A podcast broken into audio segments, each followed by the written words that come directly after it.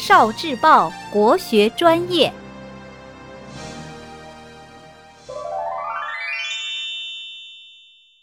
故事会《回乡偶书》唐·贺知章。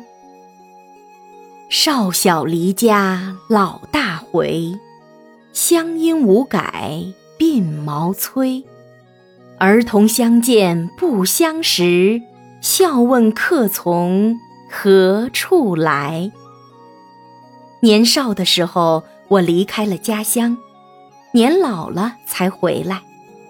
我说话的口音没有改变，但鬓角的头发已经稀疏。村里的孩子们看见我都不认识我，他们笑着问我：“客人，您是从哪里来的呀？”读古诗，讲故事。儿童们问诗人：“客人，您是从哪里来的呀？”诗人会怎么回答呢？他的心情怎样？接下来，诗人会碰见认识他的故人吗？他们会有怎样的对话呢？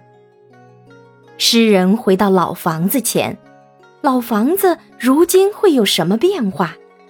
和多年未见的家人见面，又有怎样的故事呢？发挥你的想象力，把这个故事说完吧。聆听国学经典，汲取文化精髓。关注今生一九四九，伴您决胜大语文。